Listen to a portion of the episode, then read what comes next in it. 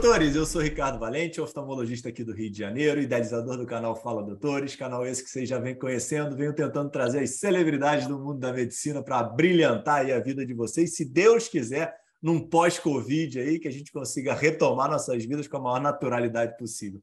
Hoje tenho aí mais uma grande celebridade, um querido paciente meu, doutor Paulo Roberto Matos, um super médico angiologista, um exímio gestor, mestrado, doutorado, pai de dois, avô de quatro já, escritor, um super médico aí, espiritualizado, que tem muita conversa aí, muito para acrescentar para a gente. Fala, doutor Paulo, tudo bem?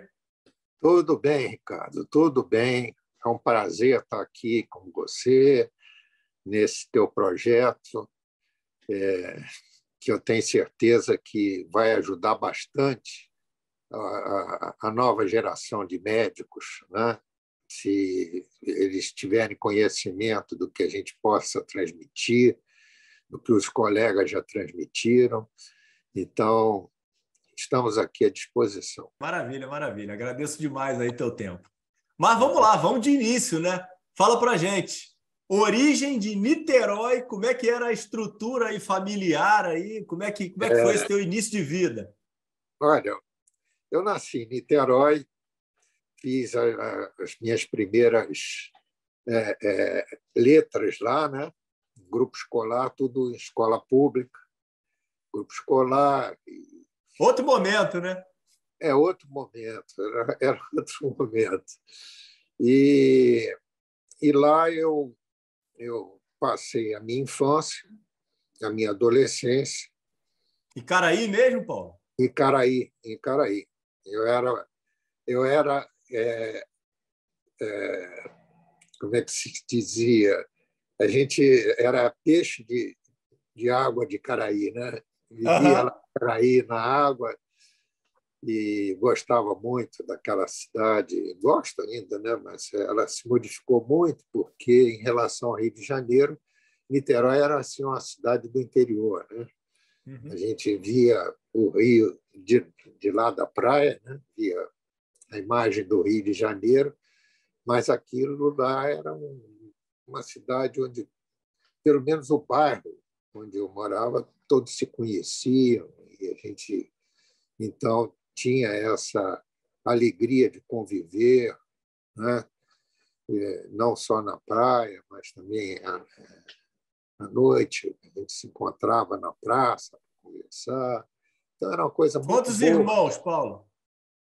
Eu tenho uma irmã do primeiro casamento da minha mãe e uma uhum. outra que veio a se tornar. Essa é, é, é, foi professora, né? já está aposentada.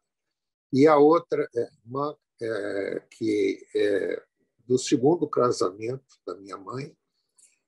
Essa se tornou médica, médica, né? foi fez a parte de saúde pública, foi uma grande chegou a responder pela, pelo projeto de vacinação aqui no Brasil, uhum. é, fez parte da Organização Pan-Americana de, de Saúde, mas hoje está aposentado, vive em João Pessoa. E vocês moraram juntos, Paulo? Moramos. Vocês chegaram a morar todos juntos? Chegamos a morar todos juntos, chegamos a morar todos juntos. Essa segunda irmã, né, que é médica, foi temporão, né? 14 anos mais nova. Uhum. Veio quando eu tinha já 14 anos. E a minha mãe era professora, professora de canto orfiônico. Naquela época existia ainda nas escolas canto orfiônico. Sim, né? sim. E o meu padrasto era mestre de banda uh, militar era maestro uhum. de banda militar. Né? E, e com isso eu tive uma influência musical muito forte, né? que faz a minha alegria hoje. Eu também, além de médico, me tornei músico também. Né? Então. É, de, de, de, desde jovem? Desde jovem, desde jovem. Comecei tocando violino, Cheguei a tocar na Orquestra Sinfônica de Niterói, ainda menino. Né? O meu primeiro termo foi para poder tocar na Orquestra Sinfônica. o maestro falou para minha mãe: eu não posso botar um menino de calça curta no meio dos, dos músicos mais velhos, de terno e tudo. Então, ela teve que comprar um terno para mim, para eu tocar. Depois do violino, quando chegou na adolescência, eu comecei a, desanimar, porque, primeiro, a minha professora disse que eu tinha que vir para o Rio para estudar na Escola Nacional de Música, porque lá em Niterói já não tinha mais nada a aprender. E, segundo, eu, eu comecei a desanimar, né? porque o violino é, é um instrumento que você tem que ter um acompanhamento. Você não toca sozinho, você tem que ter alguém acompanhando para você sentir o gosto. E não era muito fácil. Aí eu comecei a enveredar por, pela serenata. Fazia serenata com um grupo lá, eu tocando violino, uns senhores mais velhos do que eu, e eu no meio deles tocando, fazendo serenata lá em Niterói. Depois eu comecei, lá em casa tinha um piano. isso, aí, isso aí não tinha nada de dinheiro, né? Não, não tinha nada de dinheiro, era tudo amadorístico. Né? Era, é, isso tudo era junto com o colégio?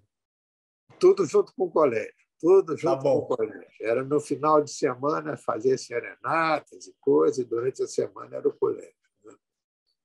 Aí resolvi parar com o violino e comecei a dedilhar um piano de ouvido, porque o violino tem uma grande vantagem, ele desenvolve muito o seu ouvido para a música entendeu?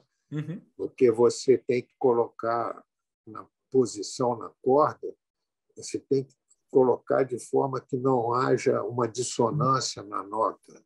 Isso vai treinando o teu ouvido.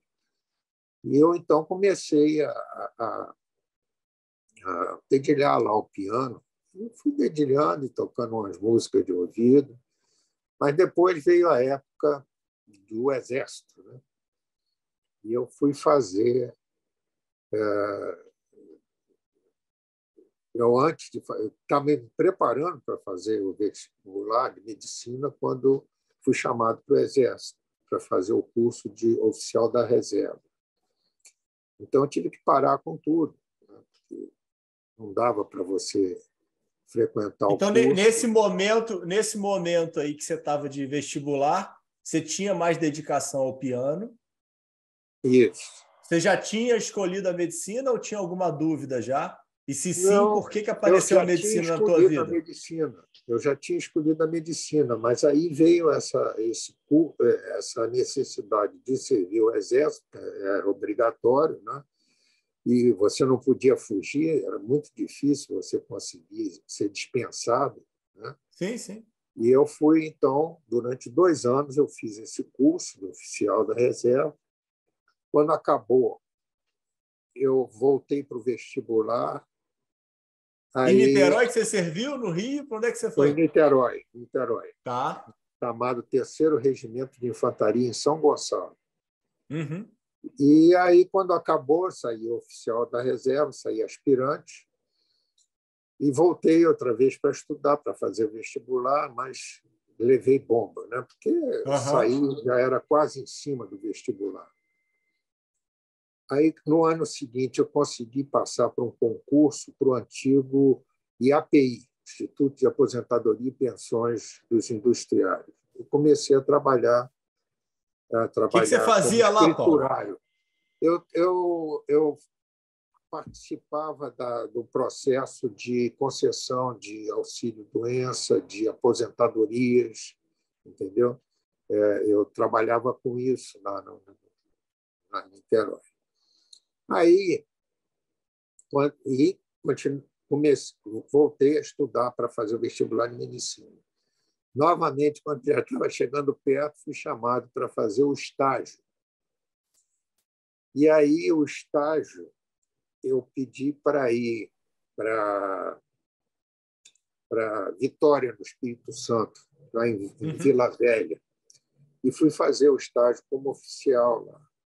E fiquei lá durante. É, era, o estágio era para ter duração de três meses, eu fiquei seis meses. Aí perdi novamente a época do vestibular. Né? Fiquei seis meses por causa da renúncia do Jânio Quadros, ah.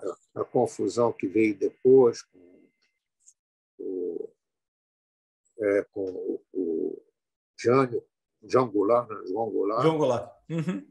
E aí veio a Revolução, nós ficamos, tivemos que ficar no quartel, uhum.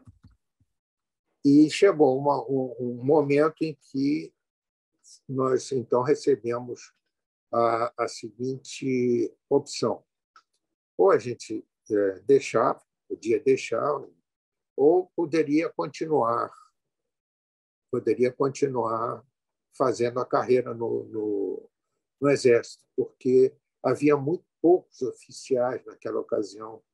Né? É, e, então, eu pensei em continuar.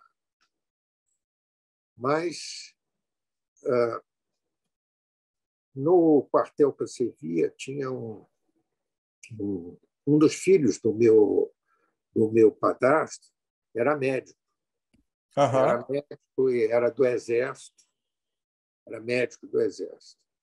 E o médico da minha, do, do meu regimento lá, um dia, quando soube que eu estava na dúvida, ele me chamou e disse assim: Olha, você quer um conselho? Vai fazer medicina, porque você vai ter mais liberdade na sua vida. Né? A gente aqui, como médico militar, como militar, a gente fica muito preso e, e vai para onde eles mandarem.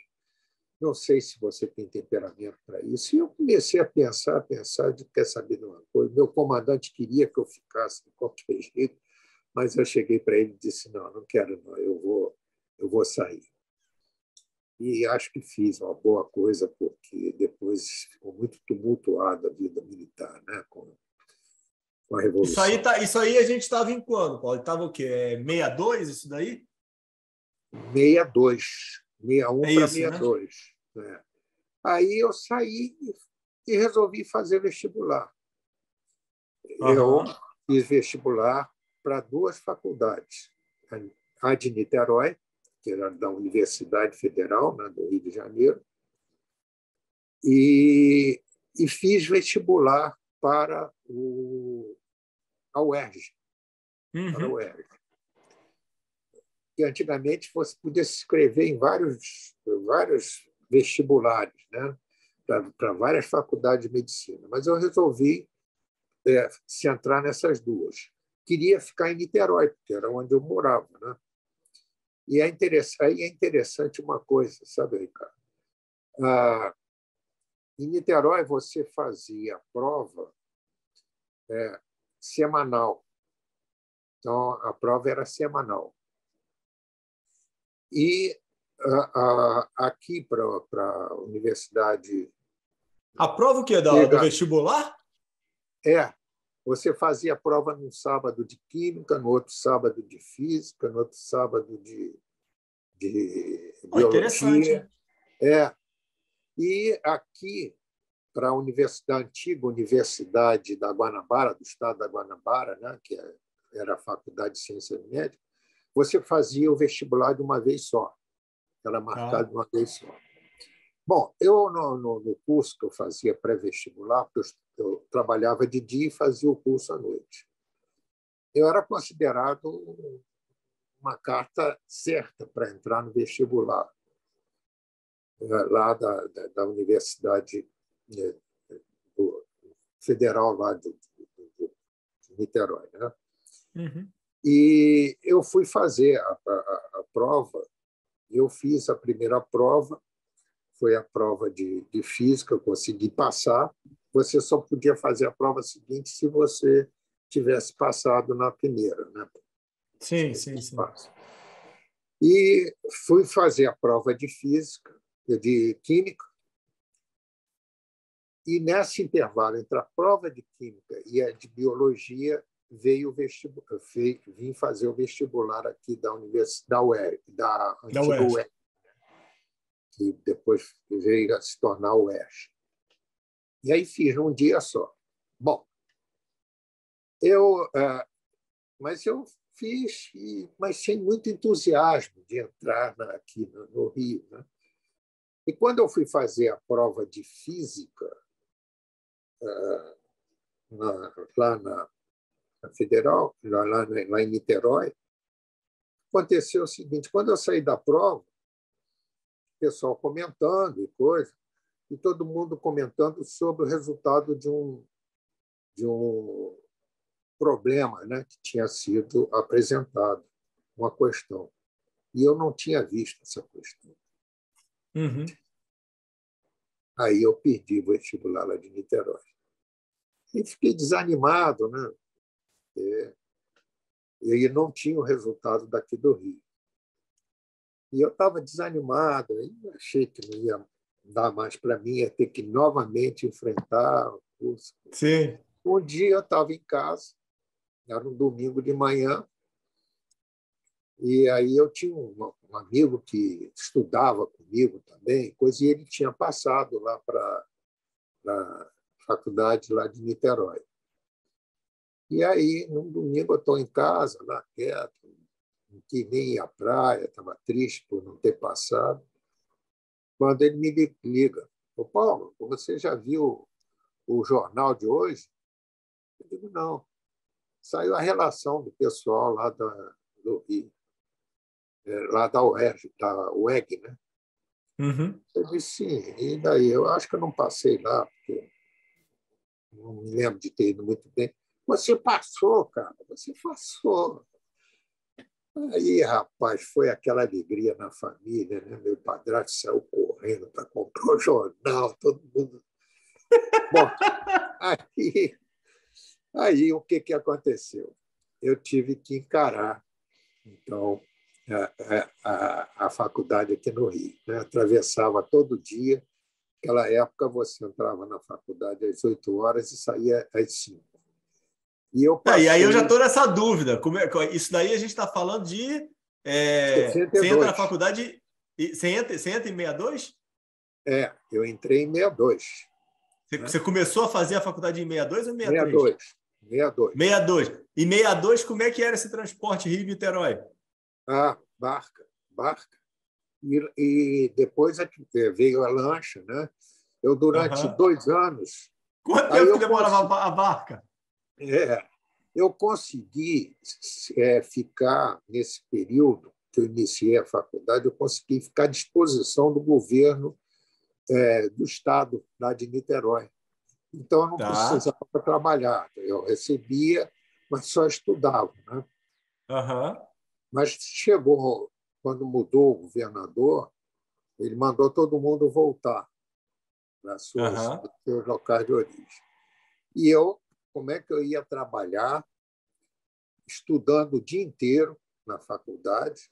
Né? Como é que eu ia trabalhar? Só tinha uma solução, à noite. Sim. Eu, então, vim, vim aqui para o Rio, fui lá na direção da, do, do antigo IAPI, e fui conversar com o responsável lá. E falei com ele, expliquei a situação. Olha, a minha faculdade é o dia inteiro, tudo, então eu queria vir para aqui para o Rio para trabalhar à noite. Uhum. Porque existia um, um, um, um expediente noturno no IAPI. Né? Mas o camarada, eu tenho a impressão que ele era meio frustrado. Ele virou-se para mim e disse assim: Olha, você tem que escolher. Ou você vai ser médico, ou você vai ser funcionário do IAPI. Vai fazer carreira no IAPI. Uhum. Porque as duas coisas não dá. Aí eu falei para ele, não, já, já escolhi, já escolhi. Já vou assinar o meu pedido de demissão e vou fazer, continuar fazendo a minha faculdade. Eu, como médico, eu vou ter é, a, a, liberdade de decidir, coisa que eu estou vendo que o senhor não tem, sobre o, o destino de pessoas. Estou vendo coisa sim, sim. que o senhor não tem. Então, desistir de ser funcionário do IAPI. Né? E aí, vim, vim, continuei na faculdade. Naquela época, é, os dois primeiros anos era ali em São Cristóvão, na rua ah. Fonseca Teles. Uhum. Depois, com o Lacerda, o Lacerda é, transformou o Hospital Pedro Ernesto em um hospital universitário e construiu, atrás do Pedro Ernesto, um anexo que passou a ser a Faculdade de Ciências Médicas. E, uhum. passou, e transferiu a faculdade, que era em São Cristóvão, para Vila Isabel. E eu, então, passei a, a, a frequentar a faculdade, arranjei, aí arranjei lá uma repúblicazinha onde eu ficava, né? e continuava isso aí, lá. Isso aí, teu, teu, teu, teu padrasto, tua mãe te ajudavam nas contas? Tinha que arrumar dinheiro aonde? É, ajudava, né? Ajudava. Mas é, é, a família não era rica, não. Eu tinha que me virar. E a viração era você comer no hospital, era você uhum. dormir de favor lá na República, né? E, e foi assim. Foi, foi, depois, quando chegou no sexto ano, nós tínhamos o um internato. E o internato. Isso, conseguiu... isso aí, isso aí, isso aí, obviamente, continuava, continuava sem nem pensar em Ponte Rio Niterói, né? Ah, não, não tinha. A ponte, tinha a, ponte. a, ponte é de 70 e alguma coisa, né? É, é, é. A ponte é depois, 70 e poucos. E aí eu, eu passei a morar, é, eu, eu consegui ir morar na, no prédio da residência, né? da tá. residência tá. do, do, do, do hospital. E foi o que eu fiz no sexto ano. Depois eu fui fazer a residência no hospital e aí tinha essa possibilidade. Você chegou a trabalhar, Paulo, durante os seis anos é, dando plantão ou alguma coisa para ter alguma ah, renda? Sim, sim. Eu, no, terceiro, no terceiro ano, aliás, no terceiro não, no quinto ano, nós é, tínhamos um chamado concurso para acadêmico bolsista. Uhum. Era o concurso para acadêmico bolsista do Estado. E você ganhava uma bolsa. E eu fiz o concurso, passei e fui trabalhar, e fui dar estágio no hospital até no quinto e no sexto ano eu dei estágio no hospital é, Salgado Filho, né? Uhum, uhum, uhum. No Salgado Filho, no Meia. E, e com isso, é, é, eu já iniciei a minha vida dentro do é, médica dentro do hospital. Mas antes disso, pelo fato de eu morar perto do hospital e depois é, perto do hospital, eu virei aquilo que a gente chamava de rato de hospital.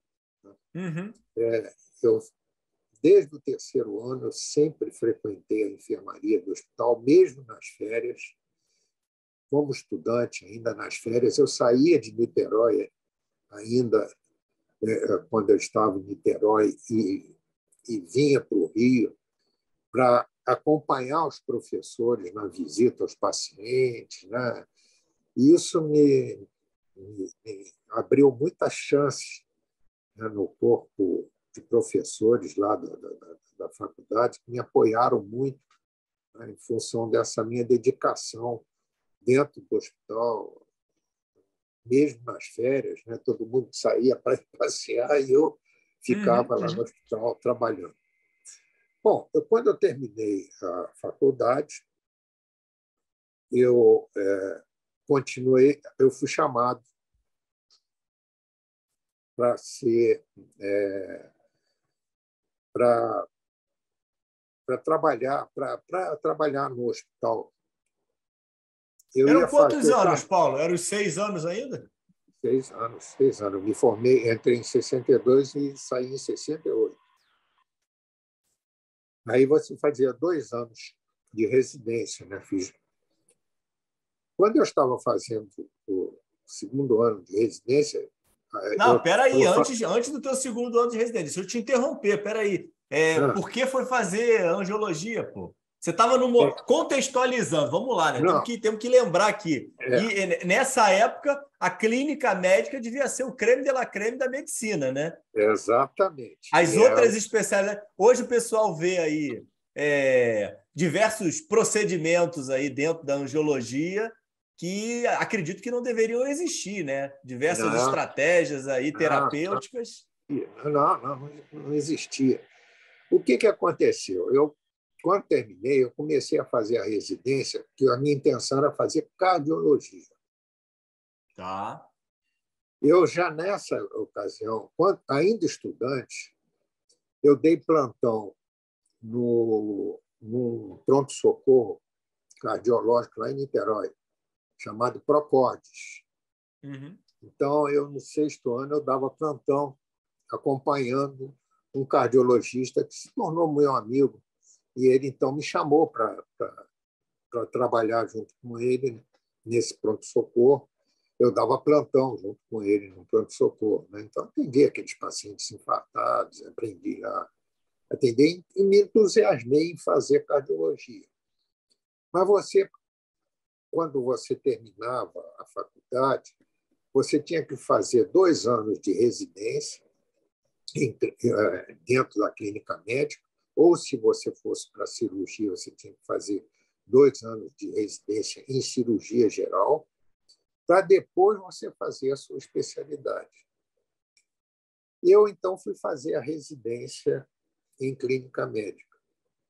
Como eu estava já é, muito familiarizado na clínica médica, o que, que aconteceu? O, o, o meu, o meu, um dos, o chefe da angiologia no Hospital Pedro Ernesto, ele, é, a angiologia era ligada médica onde eu estava fazendo a minha residência. Era um, um serviço ligado, como tinha o, outros serviços que eram ligados a outras clínicas médicas. Né? Então, esse chefe da, da angiologia é, foi é, procurar se tinha algum residente que pudesse fazer fazer angiologia, que ele estava precisando de assistente. E aí o, o, o professor da, da, clínica médica indicou o meu nome. Ele veio uhum. falar comigo.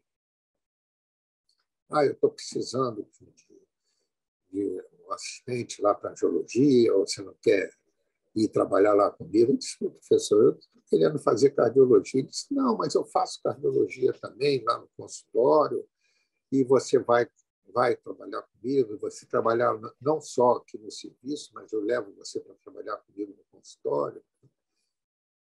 Bom, eu não tinha Tem muita né? escolha, né? Estava duro, tava duro. Ele me oferecia a possibilidade de eu receber alguma coisa por fora. E ainda é, o, a, a hora que eu terminasse a residência em clínica médica, ele conseguiria me colocar como assistente na, na angiologia, eu aceitei. E fui sim, trabalhar sim. na angiologia. Né? Tinha, tinha bolsa, época, Paulo? De, na residência? Tinha, não? tinha. Residência tinha bolsa. Ah, tá. Eu tinha bolsa. Tá.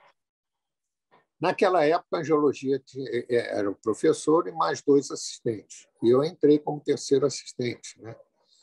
E comecei, então, a, aprender é, sobre doenças vasculares. O serviço era muito conceituado. Né?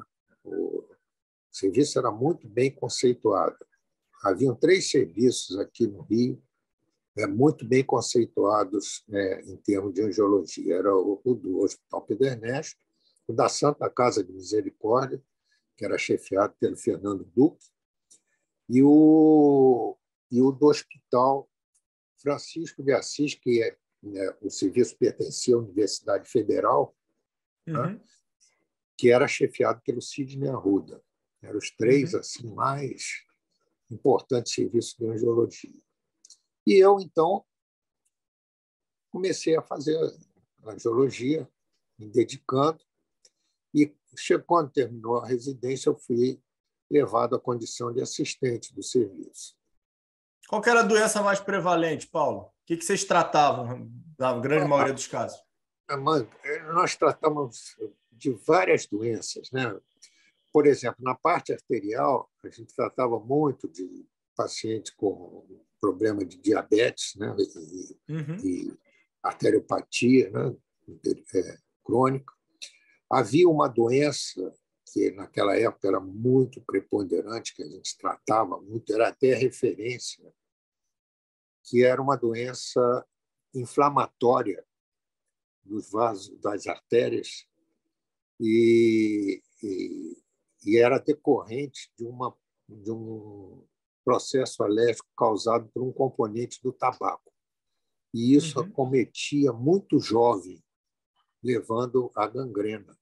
Né? Uhum. Então, eu vi muita gangrena em jovens. Isso, depois eu vou te dizer que tem uma, uma, teve um forte impacto sobre mim no sentido do, do, do que eu segui depois adiante é, na época do mestrado. O, a gente tratava também de muita má formação vascular, né? Uhum. E síndrome de Clira-Trenoné, enfim, nas más formações. Nós recebemos, inclusive, pacientes do, da América do Sul, mandavam lá para o serviço. Havia um, um assistente que se dedicava muito à parte de varizes e essa parte de má formação. Foi um grande amigo que eu tive, um grande influenciador na minha carreira profissional, Américo Pinto Ribeiro. Nélio Pinto Ribeiro era um português, mas que morava aqui no Brasil, tinha uma clínica imensa ali no edifício de Mirinda Central, muito bem conceituado. Então, a realidade era, era mais clínica ou cirúrgica, Paulo? Não, era mais clínica, era mais clínica. Eu, eu é que é, acompanhava muito cirurgia, e passei também a me dedicar à parte de arteriografias e febografias, né? a parte de radiológica, fazer essa parte também. Mas essa época isso, ainda era muito fraco, né? Ainda era muito fraco. Você tinha que fazer é, punção, jogar alguma traste direto dentro do vaso, seja artéria ou a veia. Você tinha que funcionar a horta para fazer as ortografias. Era um uhum. negócio meio, meio é, é, primário, mas a gente tinha que fazer com, toda, com todo cuidado para não complicar né, a vida do, do, paciente. Graças a Deus, todas as que eu fiz na minha vida nunca teve complicação. E o, o relacionamento de vocês era mais com quem, Paulo, em termos de especialidade?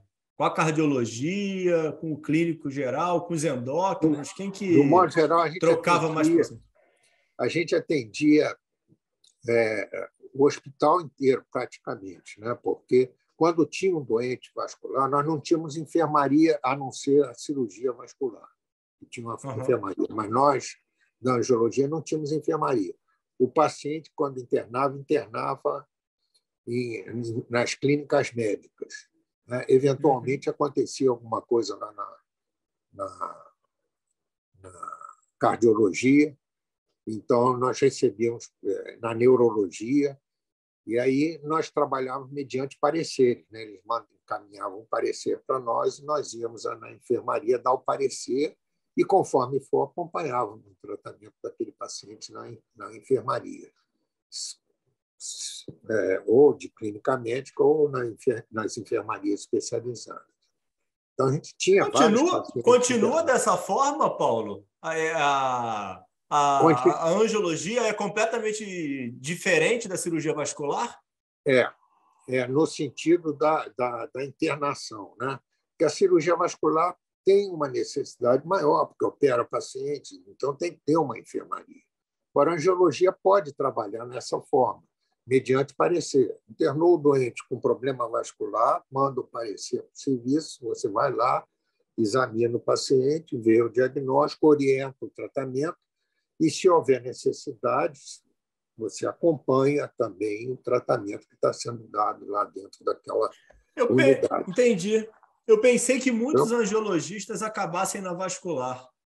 Não, não, não faz sentido, não, né? Estou pensando errado. Não, naquela ocasião, o pessoal preferia realmente a cirurgia vascular, porque até por questão financeira, né? que dava mais. Uhum. É, é, é, dinheiro na hora, por exemplo, tratar varizes, uma cirurgia de varizes, era, era uma coisa comum e realmente o cirurgião ganhava mais do que o angiologista, por exemplo, que ficava fazendo escleroterapia. Uhum. Então, é, é, eu então fiquei como assistente e até chegou um momento que o meu chefe e trabalhava com o meu chefe no consultório dele, que era na Araújo Porto Alegre, no centro da cidade. Uhum. Uhum. E, independente disso, eu fui plantonista do protocolo, em razão da minha, da minha, da minha experiência anterior com a cardiologia, sim, sim, sim. plantão no, no protocolo. Eu fiz concurso para o Estado e fui designado para trabalhar no Hospital Carlos Chaves. Na, no, no, não, eles chamavam de CTI, mas não tinha não tinha essa estrutura que hoje tem. Sim, eles colocavam os pacientes graves num determinado local e eu era eu tinha que ir lá. Era uma área dia. era uma área grave, né? É, eu tinha que ir lá todo dia para passar visita naqueles pacientes. Depois eu consegui uma transferência. Aí eu recebi, o meu chefe me, me incentivou a ir fazer mestrado. E nessa ocasião. É, Não, peraí. Eu... Antes, antes de você chegar no teu mestrado, teu mestrado você entra em. Estou é, aqui pegando a cola aqui, 76, é isso? Eu acho que sim. Eu acho que foi Tá, não, mas peraí. Antes disso, tema polêmico, que aí eu quero, quero ouvir tua, a tua experiência de vida. Como é ah. que foi aí o teu momento de regime militar para você? Horrível, maravilhoso, indiferente? Não, não foi bom. Foi bom me, me, me tornou um cara disciplinado, né? é, vamos dizer, respeitoso em relação a hierarquias, que eu acho que é muito importante na vida, na vida aqui fora também a gente deve respeitar as hierarquias, né? E me deu também uma capacidade de liderança, né? Me ensinou a, a, a, ao que é ser uma a exercer uma liderança, entendeu? E isso foi muito importante porque foi me abrindo caminhos com essa minha experiência militar, foi abrindo caminhos para mim, porque as pessoas viam em mim uma pessoa é, com essa, essas capacidades, né? liderança, é, cumpridor dos deveres, é, respeitando a hierarquia. Então, eu não fazia nada sem ir conversar com o chefe, não fazia nada na minha cabeça sem falar com alguém. Então. É, e o fato isso... de você ter passado, ter tido essa experiência militar, fez com que você atravessasse aí o período aí de 68 a 78 aí, é, com facilidade ou, ou você é, é, é, é Olha, contra foi... o, o, regime militar? Não, eu não sou contra o regime militar, não. Entendeu? Eu não sou contra. Eu sou contra os abusos que possam ser feitos não só pelos militares, mas por qualquer pessoa que tenha alguma posição de mando. Né? Isso eu sou uhum. contra. Isso eu sou contra. Mas a, a, a minha época, é, dentro da faculdade, foi uma época muito conturbada em razão da, da Revolução. Tá? Uhum. E foi quando você tinha aquelas lideranças e coisas. Eu fui, eu fui, é, como é que se diz, líder de, de turma, né? Da minha turma. Representante de turma. Representante de turma, exato durante dos seis anos, eu, durante cinco anos, eu fui representante de turma. E eu uh, tinha que lidar com, com os temperamentos esquerdistas, direitistas, e eu tinha que fazer ali uma, uma um jogo que eu não é, para poder manter a harmonia da turma, tanto que os meus colegas até hoje me elogiam muito e me agradecem muito pela, por certas atitudes que eu tomei para evitar conflitos, para evitar é, problemas, né? Mas nós tivemos, é, a época, por exemplo, nós tivemos o hospital invadido né, por, por militares. Uma madrugada que eu estava de plantão, jogaram bomba de gás lacrimogêneo dentro do hospital, nós tivemos que sair correndo para ir na pediatria tirar as crianças.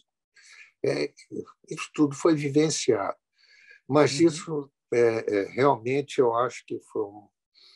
Foi um é, eu conheci um, a vida militar que eu conheci, não tinha nada a ver com isso. Não uhum. tinha nada a ver com isso. Né? Foi uma vida que me ensinou realmente coisas que serviram muito para minha para minha vida como civil fora aqui fora como médico. Né? E então eu, eu aí encaixa no teu mestrado que eu estava te interrompendo aqui. Pois é, pois é. Eu tinha casado, né? Casei logo dois anos depois que eu saí da faculdade, eu casei, conheci uma dentista no plantão lá da, da do Salgado Filho, coisa. Salgado Filho. Acabamos, é, acabamos nos casando. Aí, bom, aí vem a história do mestrado. O meu, o meu chefe. Não tem filho era... aí também, não, né? Por enquanto ainda não tinha, não. Não, tá. No mestrado, não, não tinha. O meu chefe, é, é, é, ele era muito entusiasmado com a minha, com, com o meu trabalho, né? Então é, surgiu o mestrado na Universidade Federal do Rio de Janeiro. E esse e, e o, o chefe da angiologia, então, é, que ficava no, no Hospital Francisco de Assis, já me conhecia também de congresso, né, que eu frequentava, coisa. Uhum. E ele, então, é, pediu ao meu chefe se eu não poderia é, fazer o mestrado. tinha aberto o mestrado. Uhum. Ele tinha dois assistentes lá no, que iam fazer, mas ele queria que eu fizesse também o mestrado. Eu fui fazer o mestrado na lá na Universidade Federal. No, é, inicialmente ali no, no Era no fundão, Francisco não? de Assis. Hein? Era no, no fundão, não? Não, não. Ainda, ainda era no Hospital São Francisco de Assis, era onde era o serviço de angiologia. Tinha uma clínica uhum. médica ao qual o serviço de angiologia era acoplado.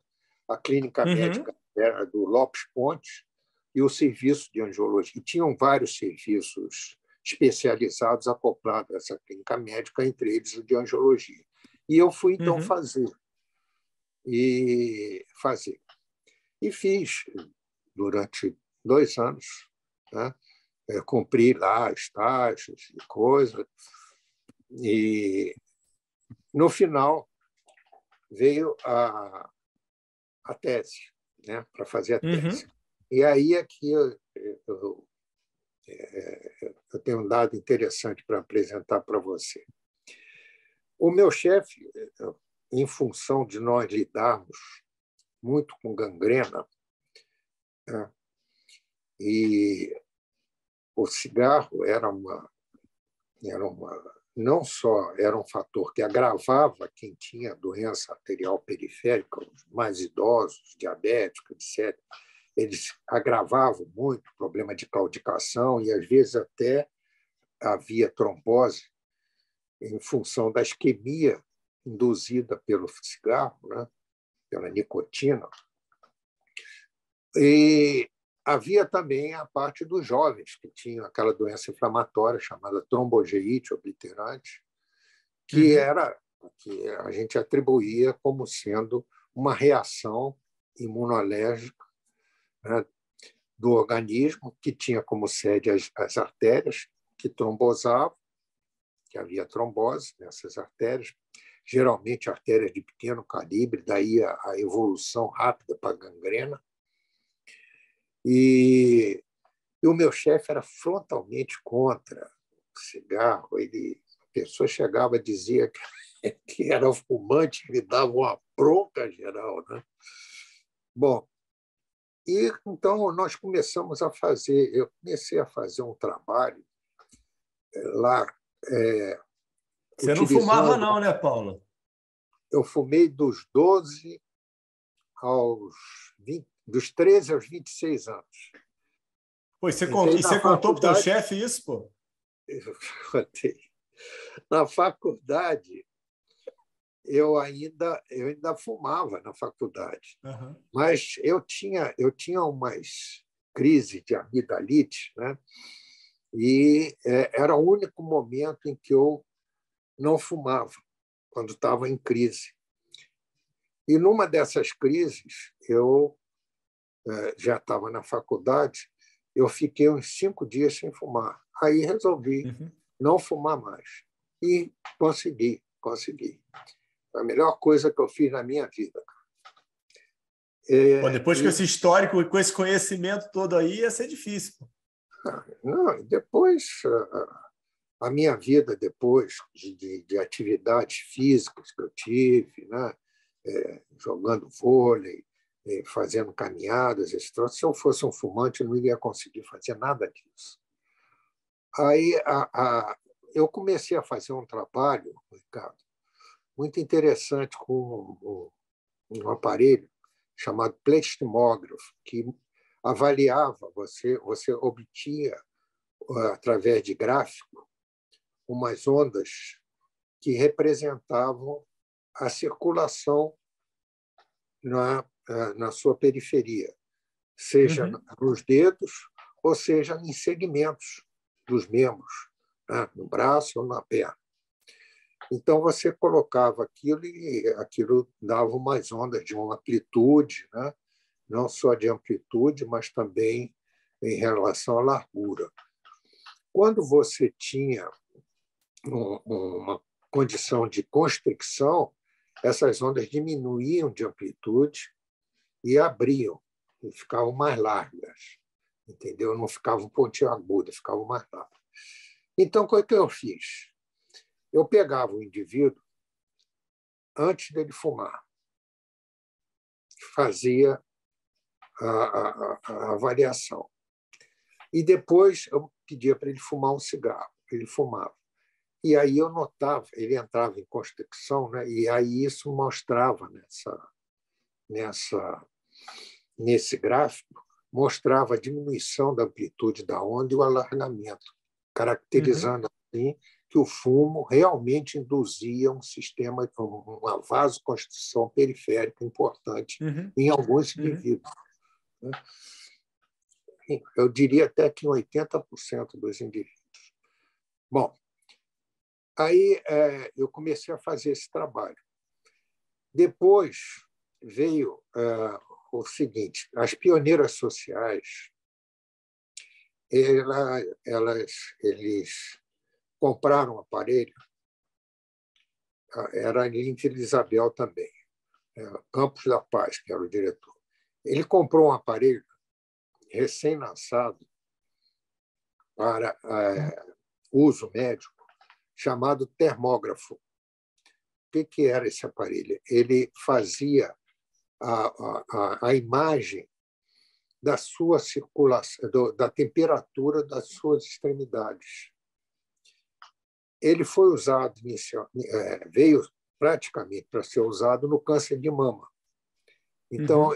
é, é, você fazia fotografia das mamas e se aparecia um, um ponto mais escuro, era sinal de que ali tinha um nódulo.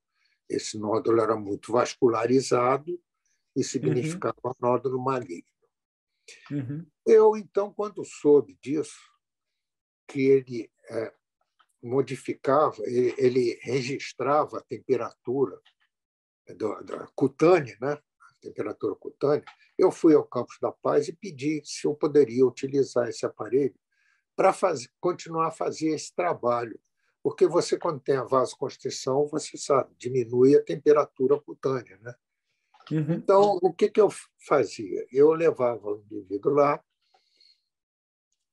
antes de fumar, fazia a termografia dele, tinha um padrão termográfico de cores, né?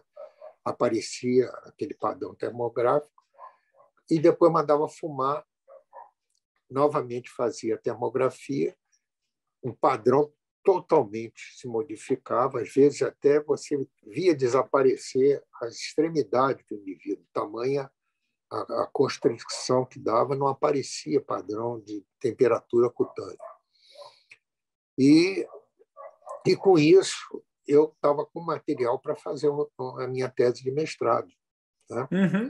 Foi muito interessante um fato que aconteceu, vou dizer para você. Tem tempo para contar algumas tá coisas? Lógico, poxa. Foi muito interessante, porque esse aparelho, logo que souberam da, da existência desse aparelho, a TV Globo foi lá para ver o aparelho, para ver como é que funcionava em termos de diagnóstico do câncer de mama. Sim. Mas o Campos da Paz chegou e disse assim: olha, aqui também tem um outro trabalho sendo feito por um médico que é lá do Hospital Pedro Ernesto, que é, é, que ele está fazendo sobre a influência do fumo na circulação periférica. Aí a repórter se entusiasmou, disse: ah, eu posso conversar com ele. E levou lá, me apresentou a repórter. Eu mostrei para a repórter os gráficos né, uhum. que eu obtia, as fotos que eu obtia, antes e depois. Ela ficou entusiasmada. Eu acho que ficou até mais entusiasmada do que com o problema do câncer de mama. Não, isso aí, isso aí vai ter que ser levado lá para o Fantástico. Eu vou. Semana que vem eu venho aqui para gravar com o senhor é, é, é, essa sua experiência e mostrar isso. Vamos combinar e depois. Semana que vem eu fui para lá, né, de gravata. Né? Todo entusiasmado. Todo entusiasmado. Aí recebo um telefonema dela. Doutor, olha, houve um problema com o nosso caminhão aqui de gravação e então é, não vai ser agora. Eu assim que resolver eu ligo para o senhor. Tá bom. E nesse assim que resolver eu ligo para o senhor, não ligou mais. Então está esperando bom, até hoje. É.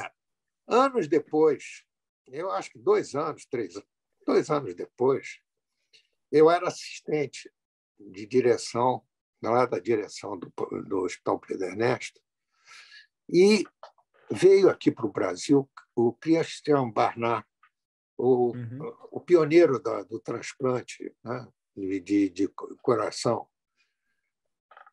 E ele veio a, a convite lá para São Paulo, mas ele fez questão de passar no Hospital Pedro Ernesto, no, no serviço lá de cirurgia cardíaca, que era muito bom também e ele queria conhecer lá o serviço. Então, ele foi ao Hospital Pedro Ernesto. E aí, os repórteres, né, naquela época, ele estava famoso, era famoso, cara que tinha feito transplante no coração. Os repórteres pediram para fazer uma entrevista com ele. O diretor do hospital me pediu para organizar essa entrevista. E eu fui para o. Eu organizei no, no anfiteatro a entrevista dele com os repórteres, né?